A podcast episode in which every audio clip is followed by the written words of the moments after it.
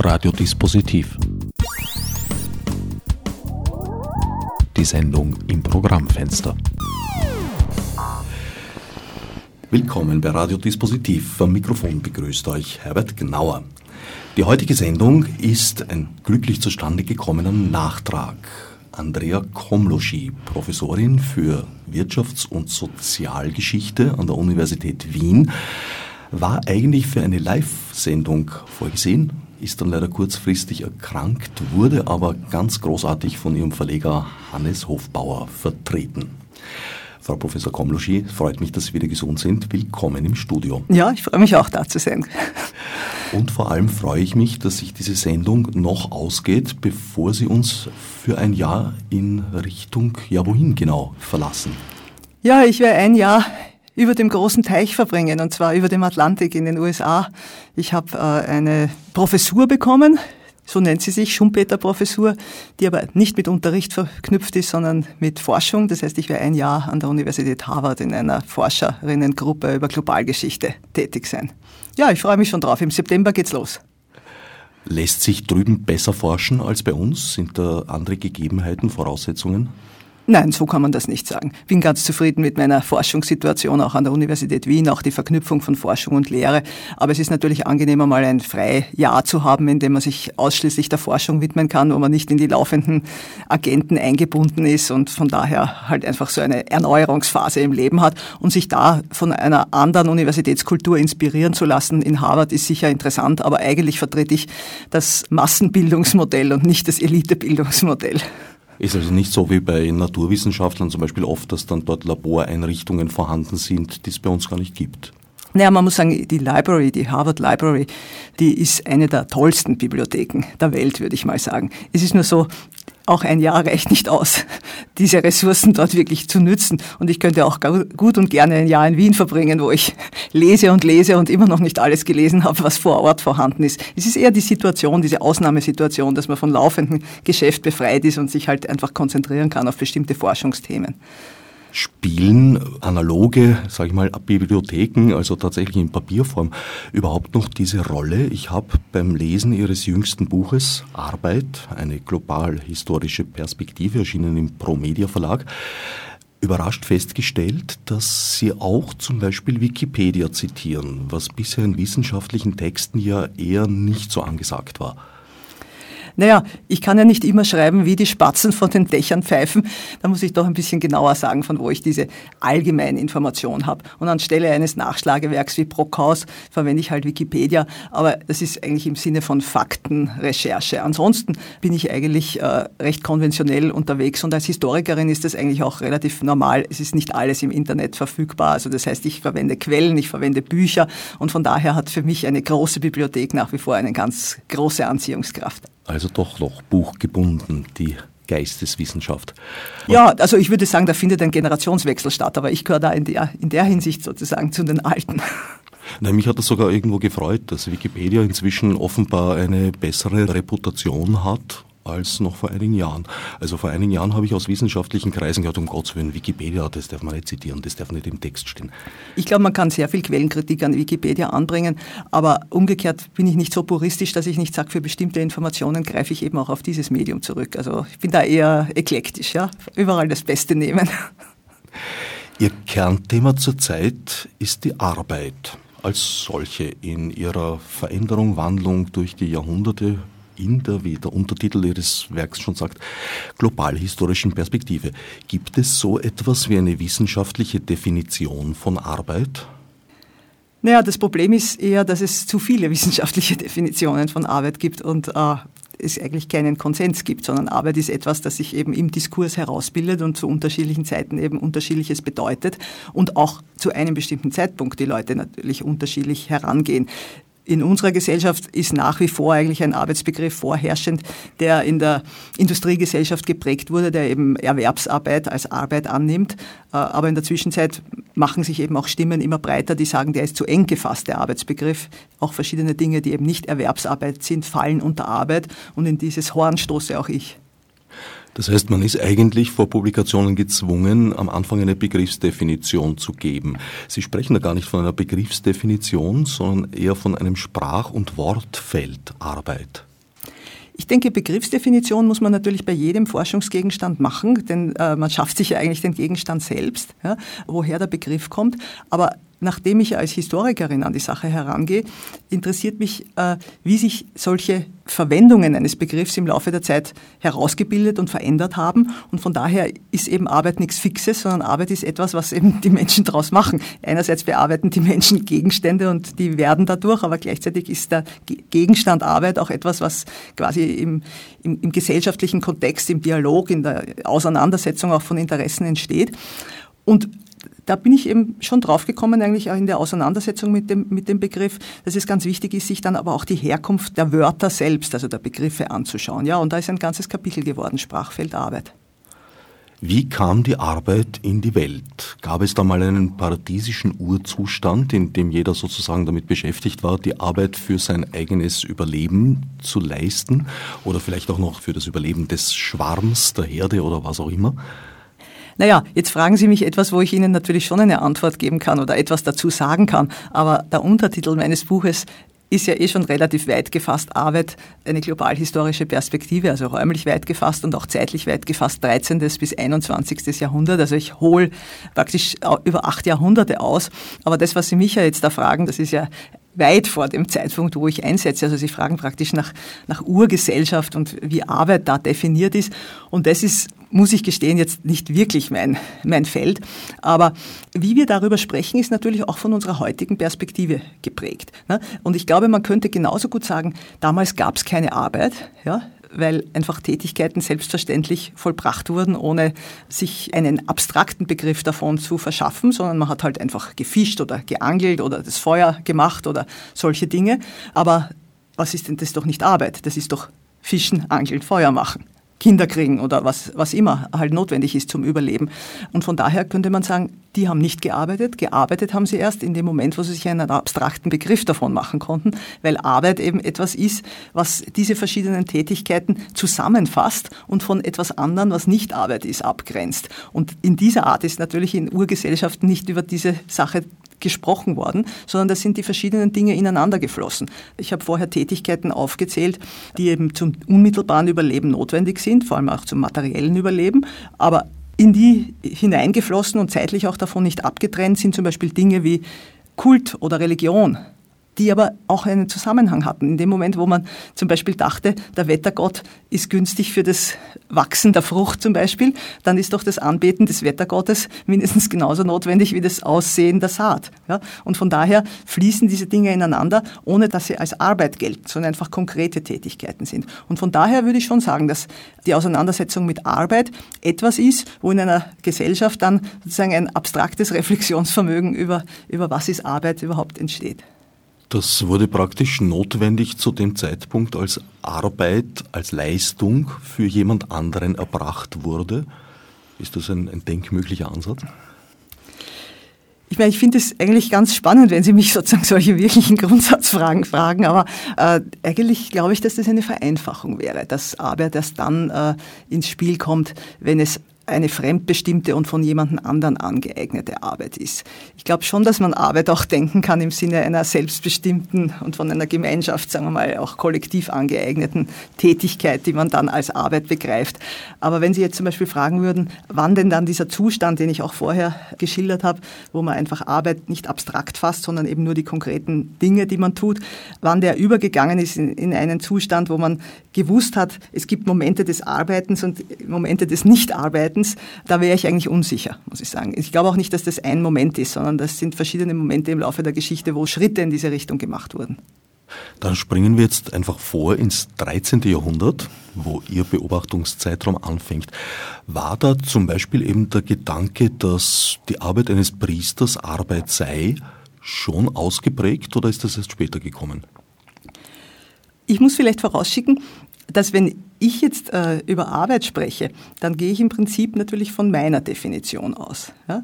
Und mein Arbeitsbegriff ist ein ganz weiter. Das heißt, ich fasse eigentlich sehr viele Dinge als Arbeit, die in bestimmten Phasen der Geschichte von den Personen nicht als so etwas gesehen wurden. Ja? Also von daher ist meine Antwort ganz klar, der Priester leistet Arbeit. Ja?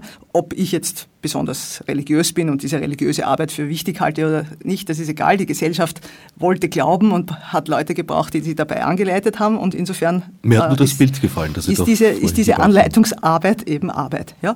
Herauszufinden, inwieweit jetzt dieser Priester das als Arbeit empfunden hat oder nicht, das ist nicht so einfach so zu beantworten. Ja? Da gibt es nicht das Buch, wo man nachschauen kann. Da müsste man dann wirklich in die Quellen gehen und schauen, wie ist darüber gesprochen worden, welche Wörter sind da verwendet worden, wie hat der Priester von mir aus die anderen Tätigkeiten seines Lebens beschrieben, denn äh, das kommt ja dann auch darauf an, in welcher Ordensgemeinschaft er gelebt hat. Es gibt ja Orden zum Beispiel, die äh, haben zwar das Beten, ja, aber die haben gleichzeitig auch Selbstversorgung in landwirtschaftlichen Belangen und haben auch äh, Hörige und Bauern, die unter ihrer Aufsicht das tun und, und das auch für sie tun und so, also die mit verschiedensten Formen von Arbeit äh, konfrontiert sind, also sowohl mit ihrer Eigenarbeit, aber auch mit Ausbeutung von Arbeit von anderen. Also das, das müsste man sich dann sozialhistorisch anschauen. Es ist überhaupt so, dass man ein bisschen vielleicht unterscheiden muss zwischen einer philosophischen Diskussion über Arbeit, ja, wo man dann so, solche ganz allgemeinen Aussagen dazu machen kann, und einer historischen Auseinandersetzung mit dem Phänomen Arbeit, wo man dann nicht so leicht zu so allgemeinen Aussagen kommen kann, weil es eben in verschiedenen Gesellschaften doch recht unterschiedlich ausgesehen hat und in den verschiedenen Sprachen auch unterschiedlich ausgedrückt wurde. Und von daher kann man jetzt nicht sagen, jeder Priester war sich bewusst, dass seine, sagen wir mal, geistige Arbeit Arbeit ist. Ja? Aber ich würde es als sowas betrachten.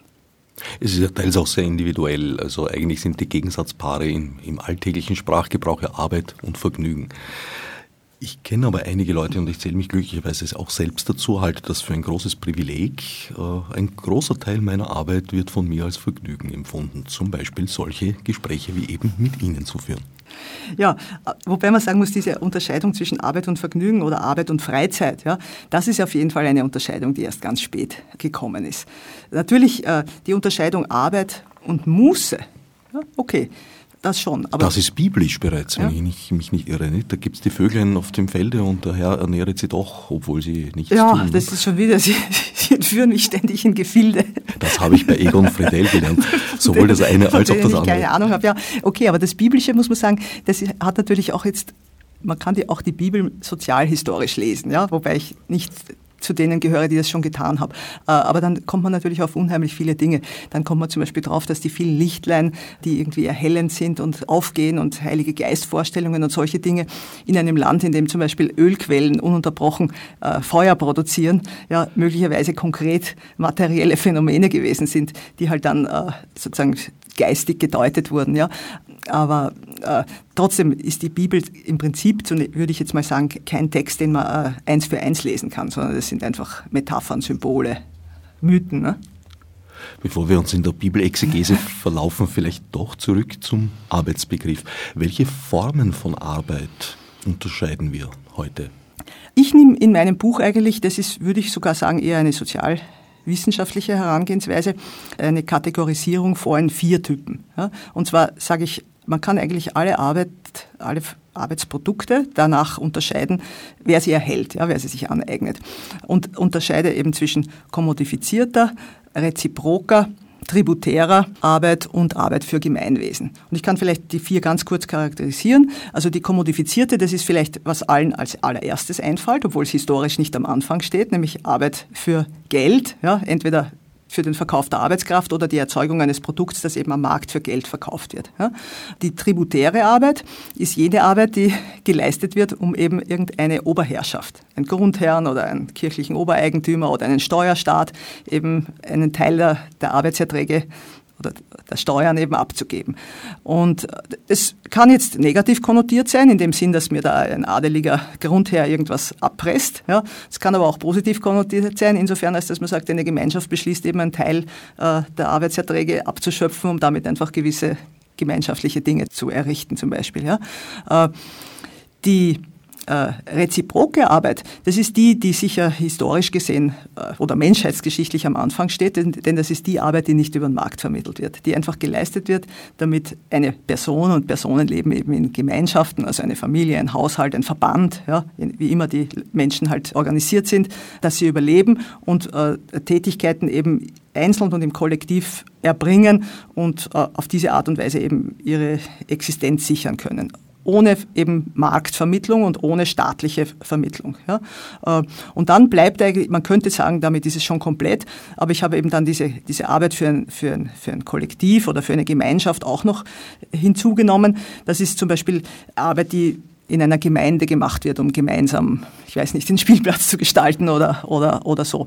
Wer könnte sich das eigentlich ganz schön vorstellen, indem man sich also zum Beispiel Eier ansieht. Ja? Also das Erzeugen von Eiern, natürlich muss die Henne auch ein bisschen arbeiten, aber wir setzen ja erst dort ein, wo, wo, wo menschliche Arbeit beginnt, also die Hühnerhaltung und das Einsammeln der Eier. Ja? Das kann ich in all diesen Formen mir vorstellen. Denn ich habe die Eier, die ich am Markt verkaufe, ja? ich habe die Eier, die ich sozusagen selbst für die für den Kuchen oder die Eierspeise oder was verwende. Ja. Ich habe die Eier, mit denen ich zum Beispiel den Kuchen für das Dorffest backe und auf diese Art und Weise Arbeit für die Gemeinschaft leiste. Und ich habe die Eier, die ich dem Grundherrn abliefern muss, dafür, dass ich eben auf seinen Feldern äh, bewirtschaften kann. Ne? Also das würde das eigentlich komplett abdecken, die Möglichkeiten, Arbeit zu denken. Diese vier Formen. Ne?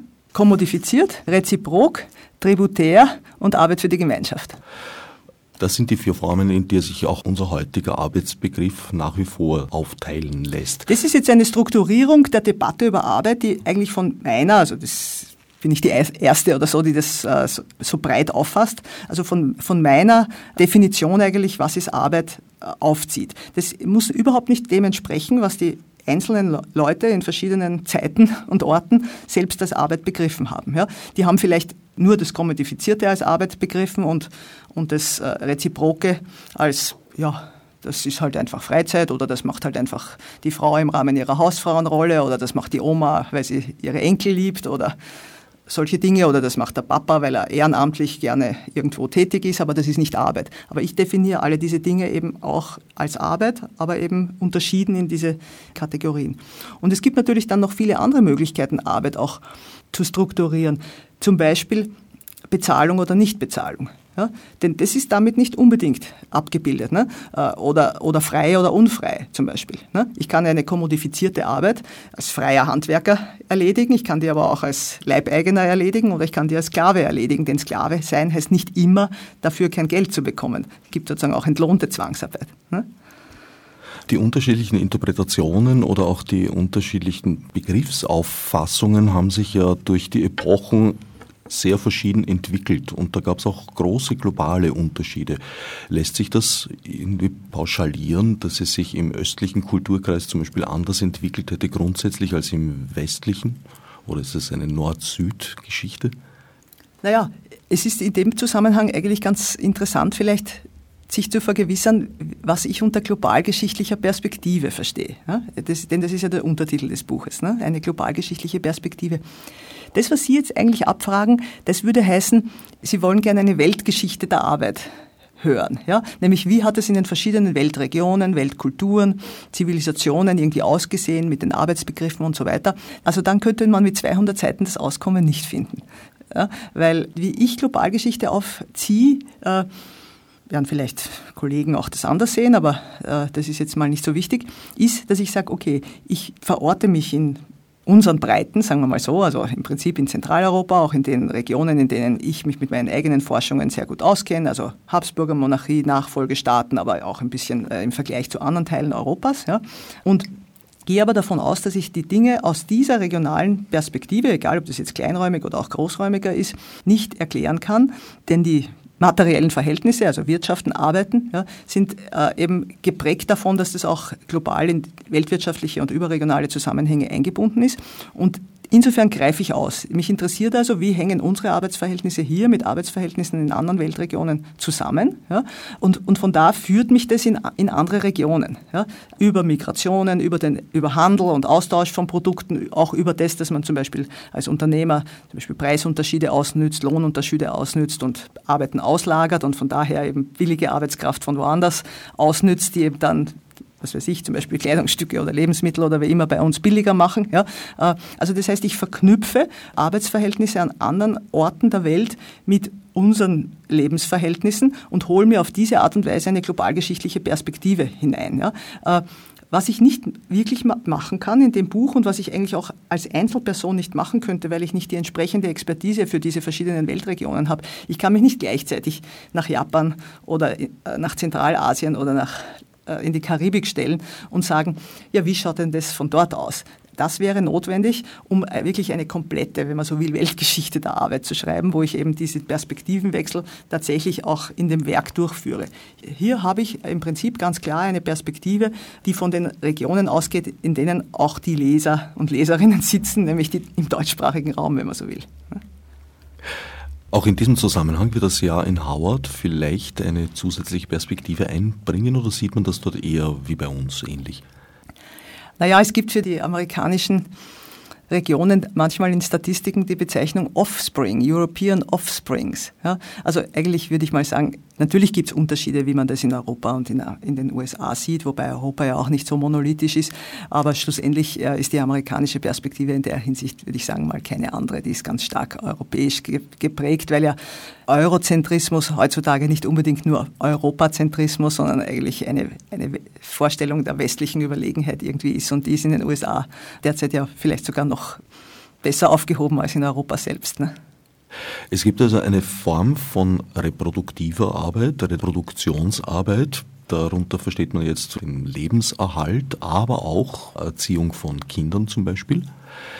Es gibt eine Form von freiwilliger oft altruistischer Arbeit. Sie haben da das Beispiel genannt von dem Kuchen fürs Dorffest. Es könnten aber auch andere karitative oder sonst wohltätige Angelegenheiten sein.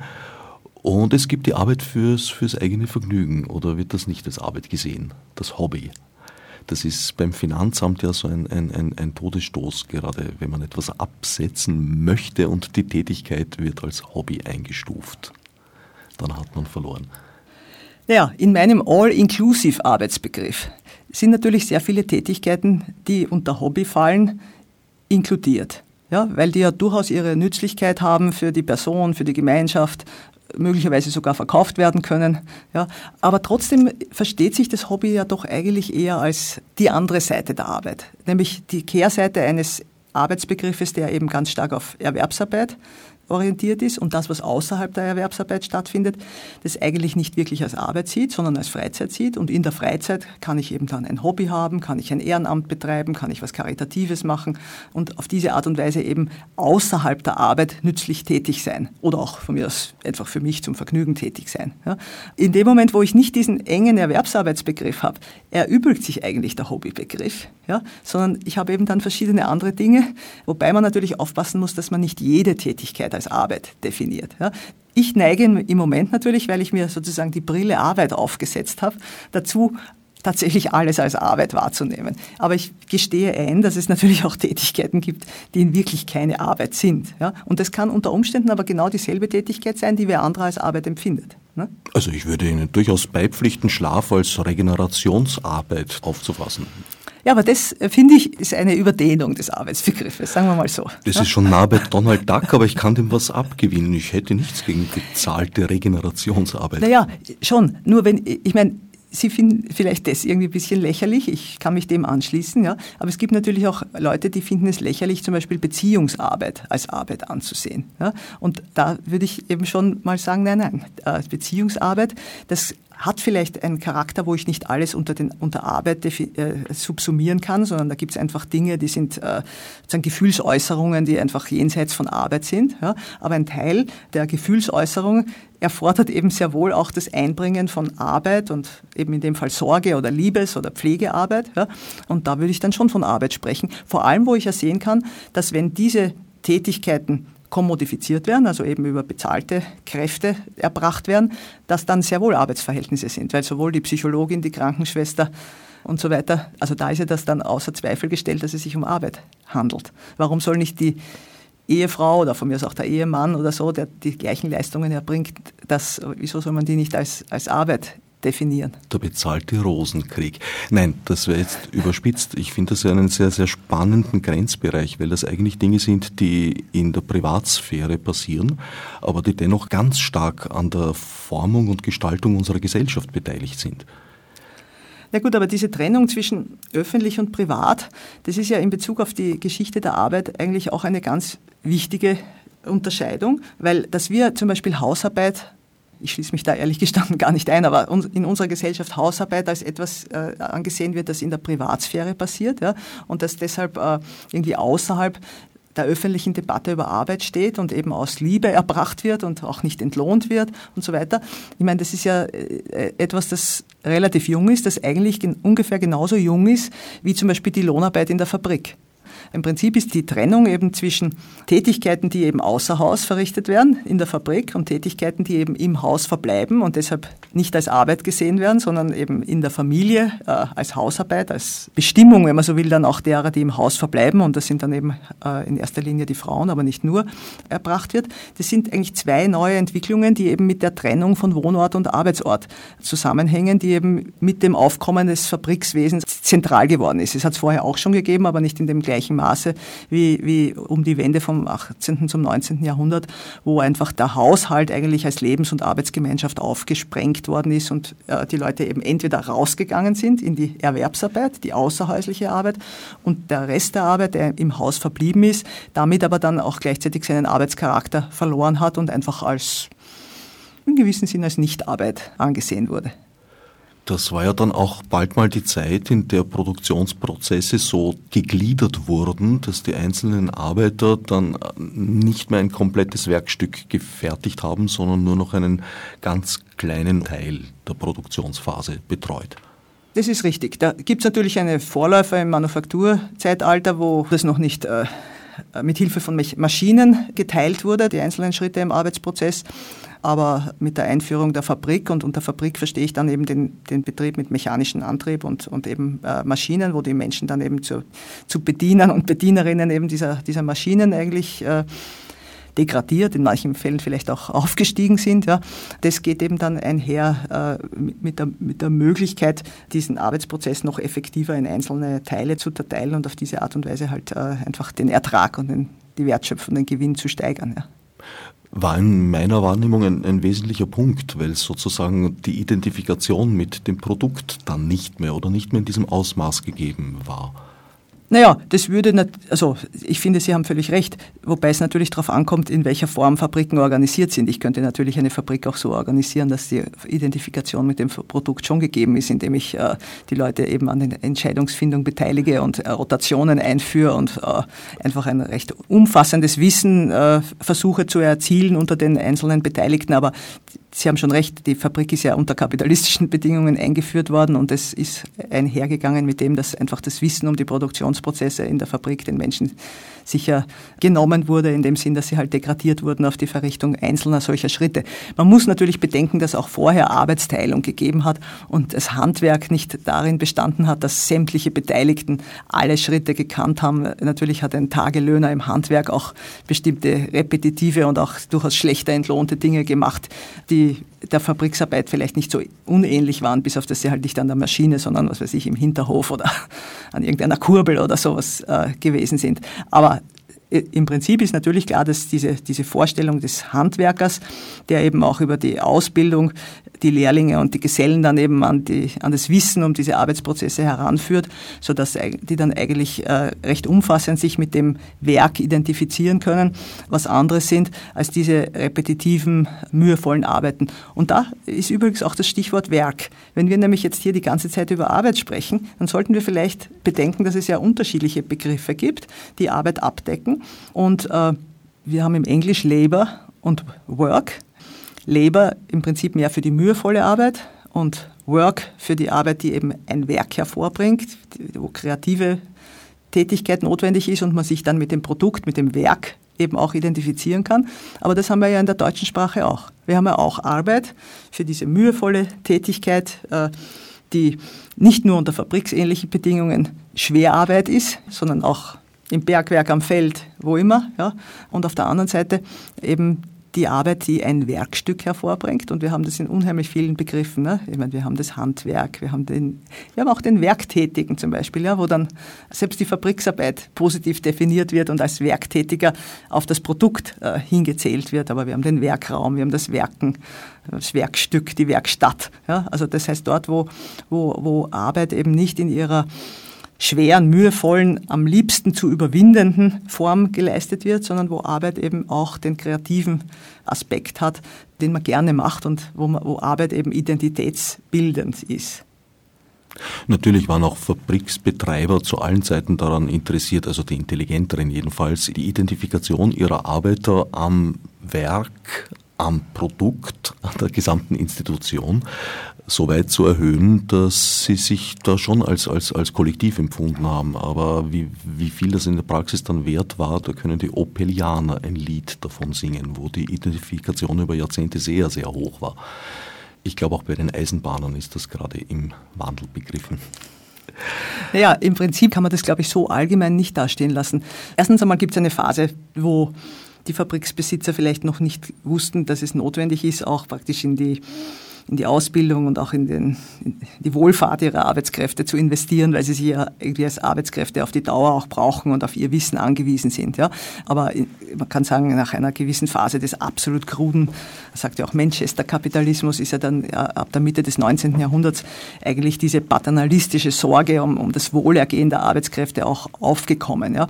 Aber im Prinzip war das natürlich immer eine Sorge um die Stammarbeiterschaft. Und darüber hinaus war klar, es werden Arbeitskräfte herangezogen, die man nur gelegentlich verwendet oder die eben auch an, an, anderen Orten der Welt leben. Ich meine, heutzutage auch mit der Verlagerung an Billiglohnstandorte ist natürlich klar, dass man die Kaufkraft und die Wohlfahrt der kambodschanischen Näherinnen als äh, Inhaber einer globalen Güterkette nicht vordergründig im Auge hat. Ja? Während die, die sozusagen in den Zentren der Weltwirtschaft arbeiten und in den in, in entscheidenden strategischen Bereichen äh, der Logistik oder der, der Forschung und Entwicklung und so weiter, in die investiert man natürlich, weil die braucht man ja, weil ohne die kann ja das Unternehmen gar nicht funktionieren. Aber die anderen braucht man auch, aber deshalb muss man trotzdem nicht unbedingt in ihr Wohlergehen so, viel investieren. Ne?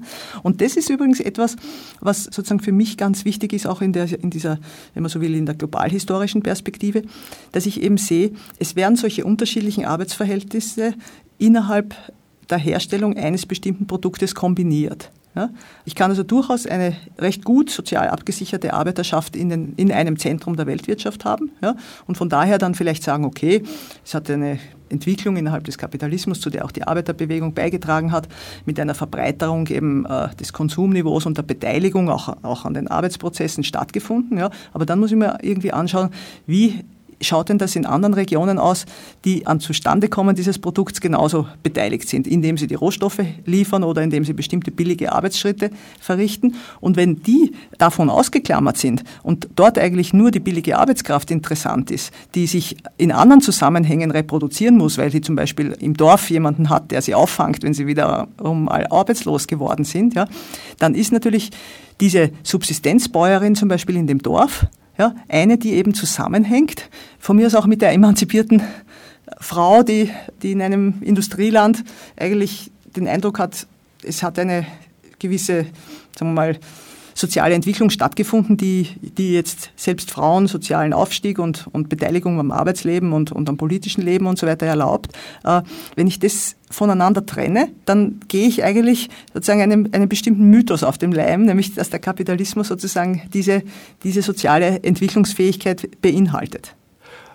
Aber ist das so jung? Äh, mir ist vertraut im 19. Jahrhundert, Ende des 19. Jahrhunderts, äh, der Fall der Astoria Waldorf Zigarettenfabrik, der ein Sozialprogramm für seine Arbeiter und Arbeiterfamilien vor allem gemacht hat. Da ist die Steiner Schule dann daraus hervorgegangen.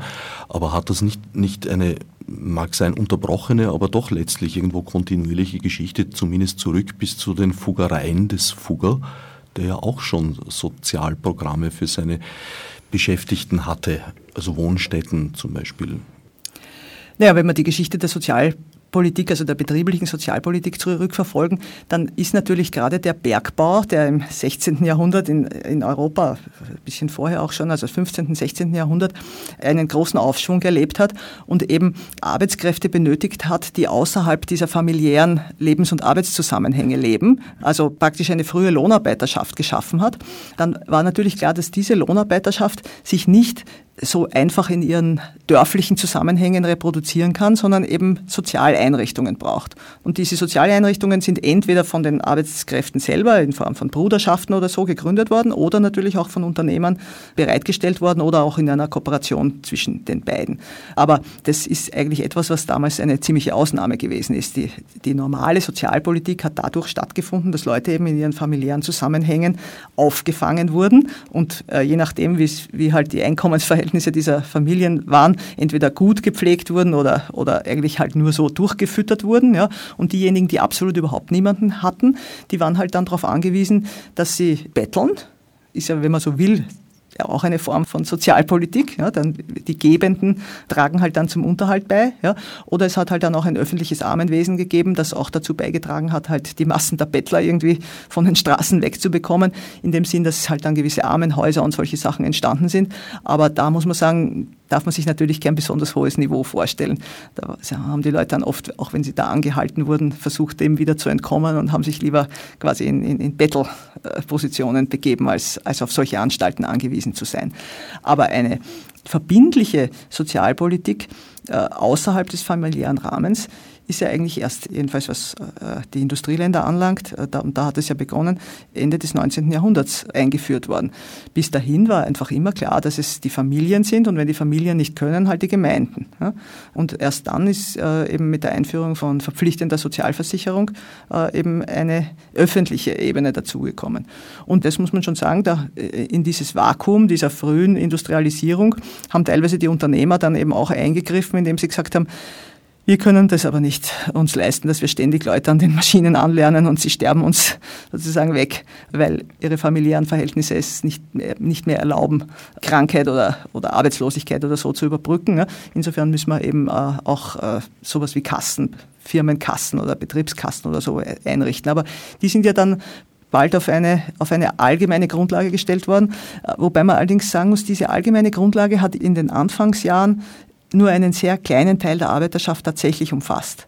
Der Großteil ist weiterhin in dem familiären Umfeld versorgt worden. Also wenn ich Anfang des 20. Jahrhunderts, wenn ich mich da jetzt so erinnere, ich zitiere es eh genauer, da haben vielleicht 10 Prozent der Arbeitskräfte diese verpflichtenden Sozialleistungen gehabt. Die anderen haben nicht den Kriterien entsprochen, dass sie das bekommen. Die waren, was weiß ich, unregelmäßig beschäftigt oder Landarbeiter oder Dienstboten oder Heimarbeiterinnen oder so, also die nicht in diese Sozialversicherung einbezogen waren und die eben nach wie vor darauf angewiesen haben, dass sie familiäre Verhältnisse haben, in denen sie eben versorgt werden und dazu gesagt eben, wenn alle Stricke reißen, äh, dass dann eine, eine sehr rudimentäre Armenpolitik die auffangt.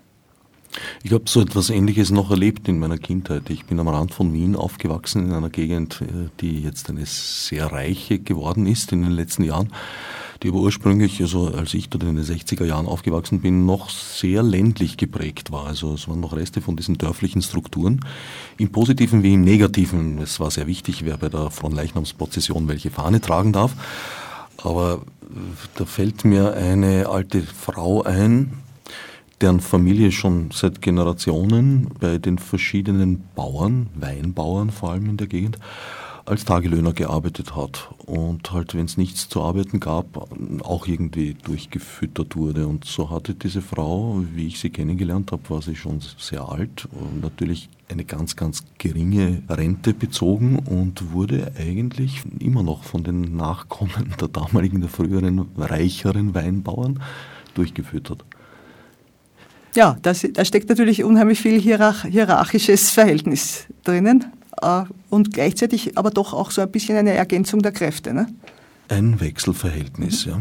Und wem die Produktionsmittel gehört haben, darüber wollen wir jetzt gar nicht reden.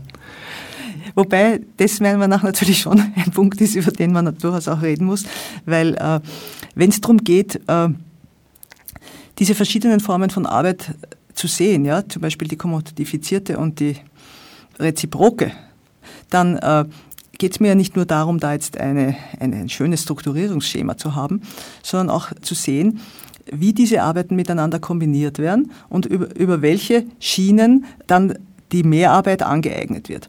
Und es ist ja in der linken Debatte eigentlich üblich, den Mehrwert eben als die Form der Abpressung von Mehrarbeit von Erwerbstätigen, von Lohnarbeitern vor allem, äh, zu fassen als eine Kategorie von Ausbeutung. Ja.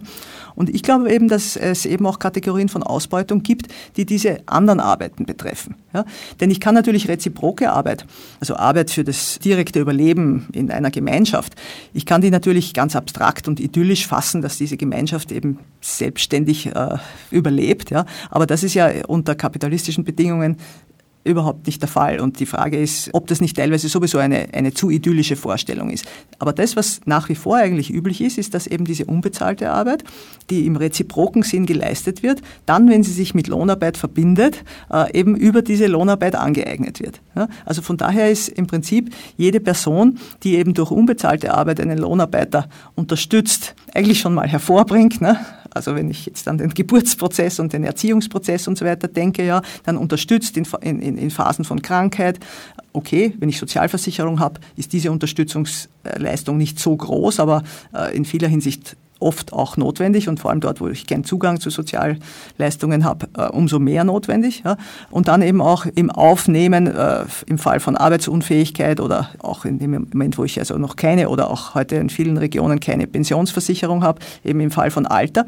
Da wird ja unheimlich viel geleistet und das möchte ich eben nicht unverbunden sehen mit der Frage, wer profitiert von dieser Arbeit? Und es profitiert eben von dieser Arbeit auch dann jemand, wenn er jemanden aus einem solchen Sorgeverband zu niedrigen Löhnen zum Beispiel anstellt, weil er weiß, dass diese Gemeinschaften eben für die, für die soziale Absicherung sorgen. Es gibt den schönen Satz, Arbeit sei etwas, was getan und nicht geschaffen werden müsse. Andererseits definieren wir uns natürlich auch sehr stark über die Arbeit. Spätestens seit der Studie über die Arbeitslosen in Marienthal wissen wir, dass eigentlich das Zentrum der Beschwerden äh, weniger die vorhandene extreme materielle Not war, als vielmehr das psychische Problem der Wertlosigkeit. Aber steuern wir nicht zusehends auf eine Gesellschaft zu, wo es immer weniger Arbeit gibt, die getan werden muss? Das heißt, muss sie geschaffen werden? Oder finden wir da neue Modelle? Also bevor wir zu dieser Grundsatzfrage kommen, nur eine kleine Bemerkung zu der Studie Die Arbeitslosen von Marienthal. Die ist natürlich von diesen Soziologinnen, also von der Marie Jahoda und Lazarsfeld und Zeisel geschrieben worden. Intellektuelle, die aber ganz selbstverständlich den Erwerbstätigkeitsbegriff Arbeit ist Erwerbstätigkeit internalisiert haben. Entsprach auch dem Zeitgeist in den 30er Jahren, eben den Verlust von Erwerbsarbeit auch als, als, als Problem zu sehen und eben zu schauen, wie sich das auf so eine Industriearbeiterinnengemeinde auswirkt. Und dann haben sie eben bemerkt, wenn diese Strukturierung durch eine noch so ausgebeutete Erwerbstätigkeit wegfällt, dass da eigentlich äh, Wertlosigkeit und Sinnlosigkeit, natürlich auch verbunden mit der Einkommenslosigkeit, weil diese ja dann bald ausgesteuert wurden, verbunden ist. Aber wenn man die Studie sich ein bisschen genauer anschaut, dann merkt man zum Beispiel, dass äh, die Männer und die Frauen sehr unterschiedlich auf diese Erfahrung reagiert haben. Den Frauen ist es nämlich gar nicht so schlecht gegangen in der Hinsicht, dass sie sich als unnütz gefühlt haben.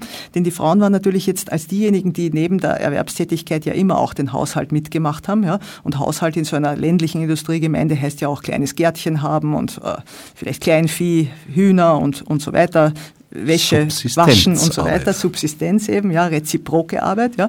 Und diese reziproke Arbeit war ja umso mehr gefragt, je mehr diese Erwerbsarbeit weggefallen ist. Also so gesehen hat natürlich auch der Staat in dem Moment, wo er die Sozialleistungen gekürzt hat, auf diese reziproke Arbeit gesetzt, im Wissen, dass die die Leute durchaus durchbringt die haben schlecht gelebt und waren arm, aber sind ja nicht verhungert. Und haben weil eben Grabeländer, hat es geheißen, zugeteilt bekommen. Das gibt es heute noch. Also heute sind die Erben relativ froh, sowas geerbt zu haben, weil es sind heute teure Grundstücke.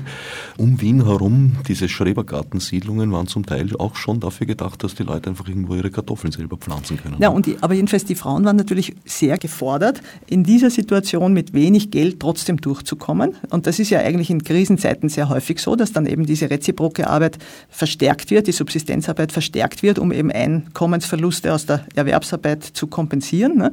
Äh, und von daher eigentlich keine Wertkrise hatten. Die hatten natürlich eine, eine Finanznot, ja, aber die Finanznot hat sie eigentlich umso wichtiger gemacht. Ja, und, und von daher ist es eigentlich eine ganz enge Interpretation zu sagen, die haben sich alle wertlos gefühlt. Wertlos haben sich die gefühlt, die ihre Bewertung, wenn man so will, vom Kapital übernommen haben, ja, in dem Sinn, dass sie nur dann Wert haben, wenn sie diese Erwerbstätigkeit ausüben. Natürlich muss man schon überlegen, mit welcher finanziellen Absicherung Leute in einer Industriearbeitergemeinde überleben können. Und ich will jetzt nicht sagen, es ist ja egal, wenn der Arbeitsplatz wegfällt, dann machen wir halt irgendwie mehr unser kleines Feld oder so. Diese kleinen Gärtchen reichen ja überhaupt nicht aus, um eine, ein umfassendes Überleben zu gewährleisten. Und es ist ja doch eine recht miserable Situation. Ja. Aber es ist doch auch eine Perspektive, die zeigt, wenn solche Subsistenzmittel vorhanden wären, dann wären im Prinzip auch Krisen leichter zu überstehen. Und deshalb sind Krisen eben in ländlichen Regionen dann oft auch leichter zu überstehen, weil die Leute eben Zugang zu solchen Subsistenzmitteln haben, als zum Beispiel in Großstädten, wo eben sowas gar nicht denkbar ist. Ne? am Heldenplatz wurden auch schon Kartoffeln gepflanzt. Mehrfach. Ja, es ist eh schön, dieses sozusagen Guerilla Gardening und, und solche Dinge äh, irgendwie so als Kampfbegriff in die Diskussion zu werfen. Aber wenn jetzt die Großstadt Wien wirklich darauf angewiesen wäre, von diesen ganzen öffentlichen Flächen sich zu ernähren, dann äh, würde man natürlich blöd aus der Wäsche schauen. Ne? Na, man könnte noch das eine oder andere Tauberl dazu grillen. ja, bitte. Aber zurück zur Arbeit. Wie ist da die Perspektive? Geht uns die Arbeit aus? Müssen wir darauf achten, sie trotzdem in die Welt zu setzen, um den Selbstwert der Leute nicht zu gefährden oder unseren eigenen Selbstwert, um uns da jetzt selbst auch nicht auszuschließen? Ich sehe überhaupt keine Anzeichen dafür, dass uns die Arbeit ausgeht. Also erstens einmal geht uns die Arbeit insofern nicht aus, als dass ja gerade wenn ich eben Sorgearbeit mitbedenke, ist ja eigentlich, wenn man so will, eine zunehmende Nachfrage nach Pflegekräften und so weiter. Ja, egal, ob die jetzt bezahlt oder unbezahlt sind. Das ist ja viel zu eng gedacht von dem, dass einfach durch eine gewisse technische Rationalisierung, die ja natürlich im, im, im, Bereich der industriellen Massenproduktion auch zu beobachten ist, einfach weniger Arbeitszeit sozusagen für die Herstellung von Industriegütern äh, aufgebracht werden muss. Aber ich meine, die Gesellschaft lebt ja nicht nur von, von Industriegütern, sondern da sind ja unheimlich viele andere Dinge notwendig.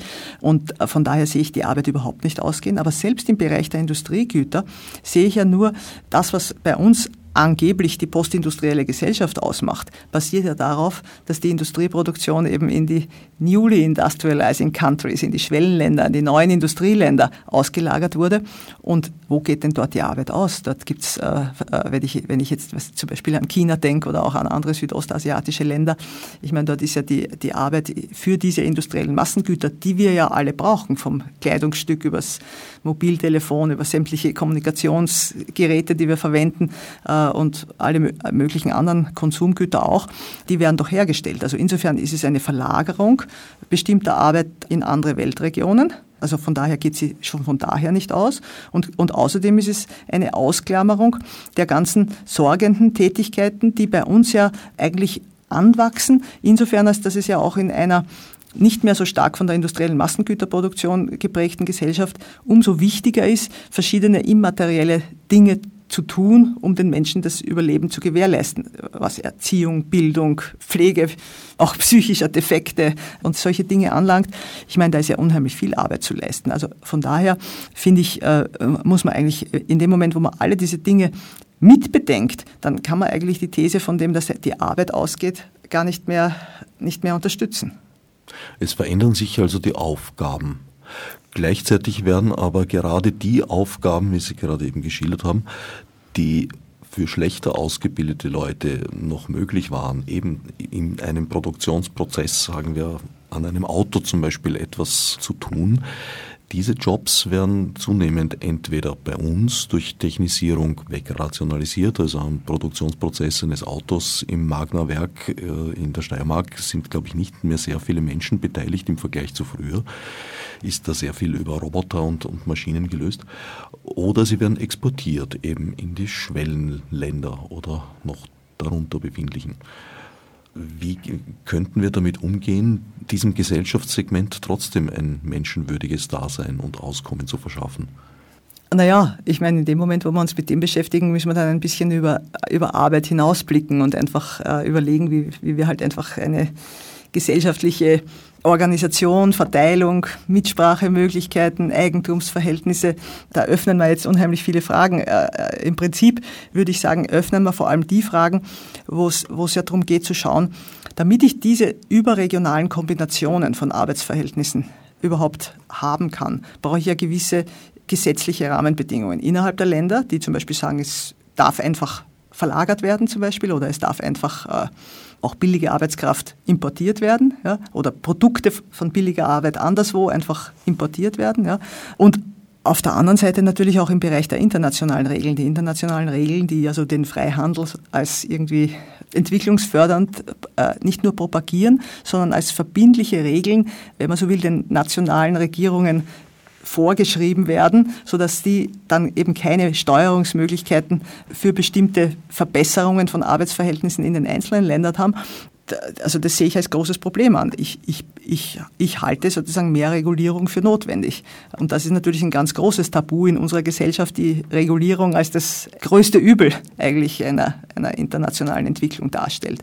Also von daher geht diese Frage eigentlich man kann sie immer mit Arbeit auch verknüpfen, weil Arbeit ist doch ein, ein wichtiges Scharnier dafür. Aber es geht natürlich auch über Arbeit hinaus und erfordert einfach gesellschaftliche Rahmenbedingungen, die eben es ermöglichen, zum Beispiel neue Formen von Tätigkeit, ich würde sie eben auch Arbeit nennen, die vielleicht bisher gar nicht in kommodifizierten Zusammenhängen verrichtet wurden, trotzdem als gesellschaftlich notwendig anzuerkennen und äh, Leute, die sich dem widmen, dann auch die entsprechende Versorgung angedeihen zu lassen. Und das ist jetzt nicht unbedingt ein Argument für ein bedingungsloses Grundeinkommen oder so, sondern das ist im Prinzip von meiner Seite eigentlich eher ein Argument dafür, dass ich schon davon ausgehe, dass es wünschenswert ist, dass sich Leute im arbeitsfähigen Alter, ja, auch das kann man natürlich definieren, ja, äh, also dass die Zugang zu Arbeitsplätzen haben, die für sie auch Einkommen bringen, ja, dass aber die so gestaltet sind, dass es genügend Raum und Zeit gibt, daneben diese verschiedenen unbezahlten Tätigkeiten und ehrenamtlichen Tätigkeiten und gesellschaftlich sinnvollen, aber vielleicht nicht bezahlbaren Tätigkeiten zu vollbringen und auf diese Art und Weise diese verschiedenen Tätigkeiten im Leben der Einzelnen zu einem Zeitpunkt und natürlich dann auch im Lebensverlauf äh, gemischt werden können. Da gibt es ja auch so Debatten über Mischarbeit. Das finde ich eigentlich eine sinnvolle Richtung. Sie haben da eben eine Gretchenfrage angesprochen. Sind Sie eine Verfechterin, eine Freundin des bedingungslosen Grundeinkommens? Nein.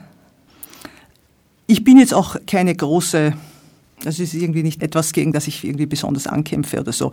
Äh, ich finde es eigentlich eher ein bisschen äh, ablenkend von der, von der prinzipielleren Frage, äh, was ich denn als Arbeit definiere. Das, die, die, Überlegung mit dem bedingungslosen Grundeinkommen, die geht im Prinzip von einem zu engen Arbeitsbegriff aus, finde ich. Die geht davon aus, wir können jetzt die Arbeit so stark rationalisieren, dass wir sowieso nicht genügend äh, Erwerbstätigkeit für alle haben und insofern muss eben das Überleben aus anderen Zusammenhängen, nämlich eben aus diesem Grundeinkommen, verschiedene Finanzierungsmodelle gibt, bestritten werden.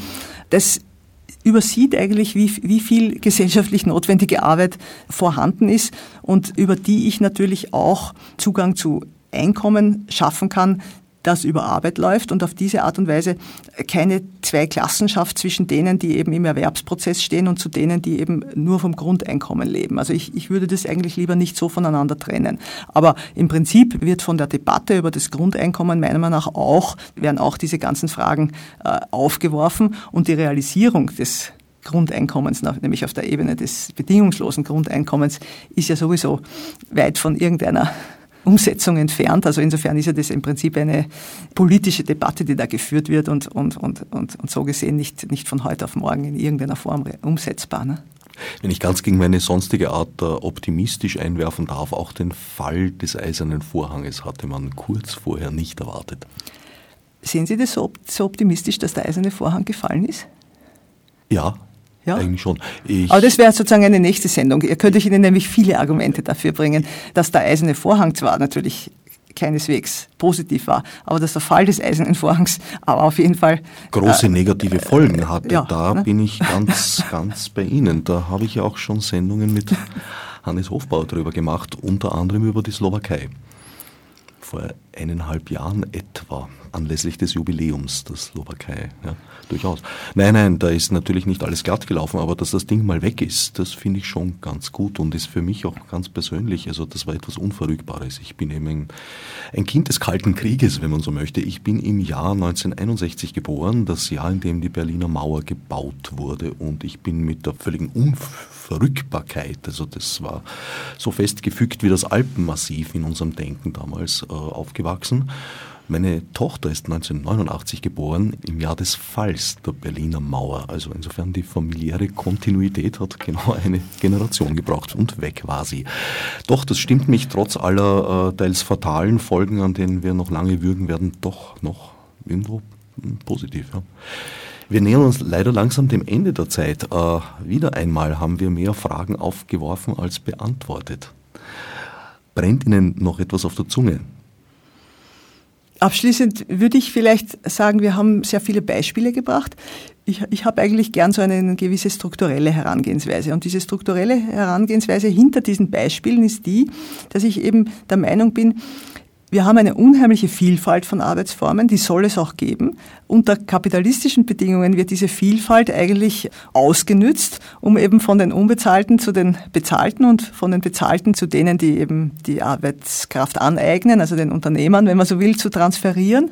Und das ist eine Möglichkeit, eben diesen Zusammenhang zwischen diesen unterschiedlichen Arbeitsverhältnissen zu denken. Das ist jetzt ganz abstrakt gesagt, aber im konkreten Leben findet man dann eben unheimlich viele Anschauungsbeispiele, wo das eben stattfindet, dieses Nebeneinander, das aber eben nicht einfach ein ein unhierarchisches Nebeneinander ist, sondern eine Unterordnung eben der unbezahlten unter die bezahlte Arbeit. Und das äh, sollte man, glaube ich, im Denken mal überwinden, bevor man vielleicht in einem nächsten Schritt es auch in der gesellschaftlichen Praxis überwinden kann. Das heutige Gespräch war ja eigentlich schon ein Komplementärgespräch, eine Fortsetzung gewissermaßen unseres Zusammentreffens auf der Leipziger Buchmesse 2014 auf der Bühne von Literadio. Wer sich für einen Mitschnitt interessiert, wird selbstverständlich auf dem Website von Literadio unter literadio.org fündig. Beim ersten Gespräch sind wir sehr nah am Buch geblieben. Arbeit, eine global-historische Perspektive vom 13. bis ins 21. Jahrhundert, erschienen bei Promedia. Heute habe ich mich bemüht, Sie ein wenig vom Text wegzulocken und teilweise, wie gesagt, habe ich bei Friedel gelernt, auch auf Gefilde, die nicht unbedingt Ihr engeres Kerngebiet sind. Das hat mir durchaus Spaß gemacht, ein bisschen zu dilettieren. Der Gedanke steckt immer ein bisschen dahinter bei mir. Ich danke Andrea Komloschi für den Besuch im Studio. Vielleicht, wenn Sie zurückkehren von Ihrem Auslandsjahr bei Howard, können wir eine weitere Fortsetzung dieses Gesprächs führen. Gerne. Fürs Zuhören dankt Herbert Gnauer. Als Nef